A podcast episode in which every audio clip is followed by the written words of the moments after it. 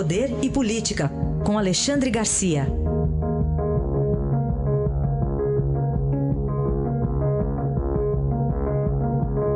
Alexandre, bom dia. Bom dia, Raíssa. Bom dia, Carolina. Bom dia. Vamos começar falando sobre surpresas presidenciais? Pois é.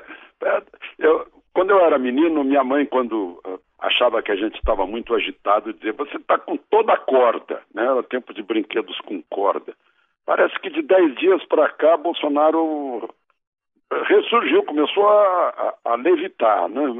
surpreendendo todos os dias aquela reunião do pacto dos, dos uh, uh, chefes de poderes, acho que foi o principal da semana, mas uh, mandando o ministro Santos Cruz receber os governadores mais briguentos do Nordeste, a Fátima Bezerra do, do, do Rio Grande do Norte, o Wellington Dias do Piauí, ambos do PT, né, apaziguando-os. Uh, e ontem, de repente, ele está lá no café da manhã recebendo a bancada do Novo, que é um partido importante, tem excelentes cabeças. Uh, terminou o café da manhã, bom, nós vamos para o plenário que tem uma homenagem ao Carlos Alberto da Nóbrega, da Praça Nossa. Ah, é? Vou também, disse Bolsonaro. Atravessou a rua, já começou a juntar gente, né? foi aproveitou para fazer declarações para quem o abordava. Olha, tem que juntar essa, as duas casas, o legislativo e o executivo, para tocar o país. Entrou no plenário. Antes disso, né? Uh, uh, avisou, como deveria fazer mesmo, avisou o presidente da Câmara que estava indo para a Câmara. O presidente da Câmara, surpreendido, se vestiu às pressas, foi correndo para o plenário, sentaram-se os dois na mesa diretora.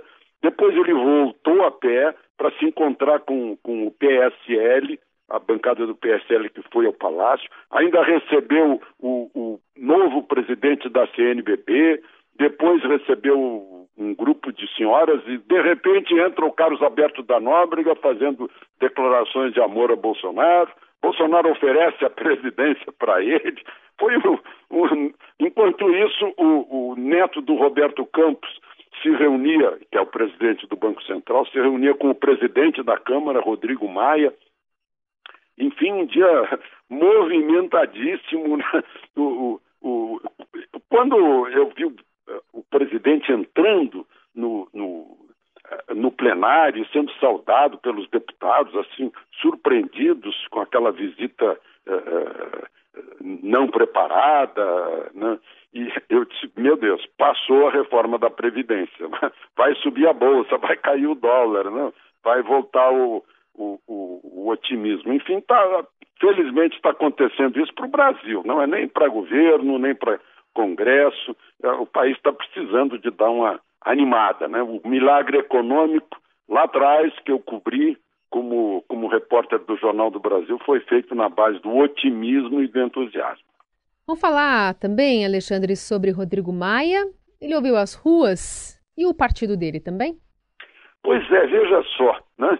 Uh, Rodrigo Maia mostrou um ato democrático. Puxa, me criticaram nas ruas, eu vou... o que será que eu estou fazendo de errado? Né? E já no dia seguinte estava lá reunido com o presidente, saiu conversando com Paulo Guedes. Né? O, o Dema agora não quer mais saber de ser centrão, como o próprio Estadão destacou hoje o, o, sob a condução do, do, prefeito de Salvador, ACM Neto. Vejam só, o, a convenção do DEM, que começa hoje, tem por mote: o Brasil não pode parar. Né? Só o mote já está dizendo tudo. E, aliás, a, a, agenda do DEM e a agenda do governo são praticamente idênticas. Né? Liberalismo na economia, abertura da economia, estímulo às, às empresas, é, é, é, reforma da Previdência, com equilíbrio das contas públicas, combate ao crime. Né? Então, está aí um efeito, né? contrariando as bolas de cristal daqueles que disseram que o movimento de domingo iria criar atritos no Congresso. Né? Sacudiu sim, mas sacudiu pro, pro, positivamente. As pessoas pararam para pensar porque receberam críticas. E mais um fato positivo. A gente fechar, Alexandre, eu, a, o que dizer da carta aí do Papa Francisco ao ex-presidente Lula? Pois é, eu vejo que muita gente não gostou. Uh, é uma resposta a uma carta que Lula enviou para o Papa. Né? Muita gente não gostou da frase a verdade vencerá a mentira, né? que estaria na carta do Papa para Lula, né? que poderia ser interpretada, eu acho que sim, né? que estaria chamando de mentiras as condenações, os processos, os tribunais de todas as instâncias do Brasil. Né? E que, afinal, o Papa está uh, uh, combatendo a corrupção né? no Banco do Vaticano. O Banco do Vaticano é o oitavo do mundo em lavagem de dinheiro.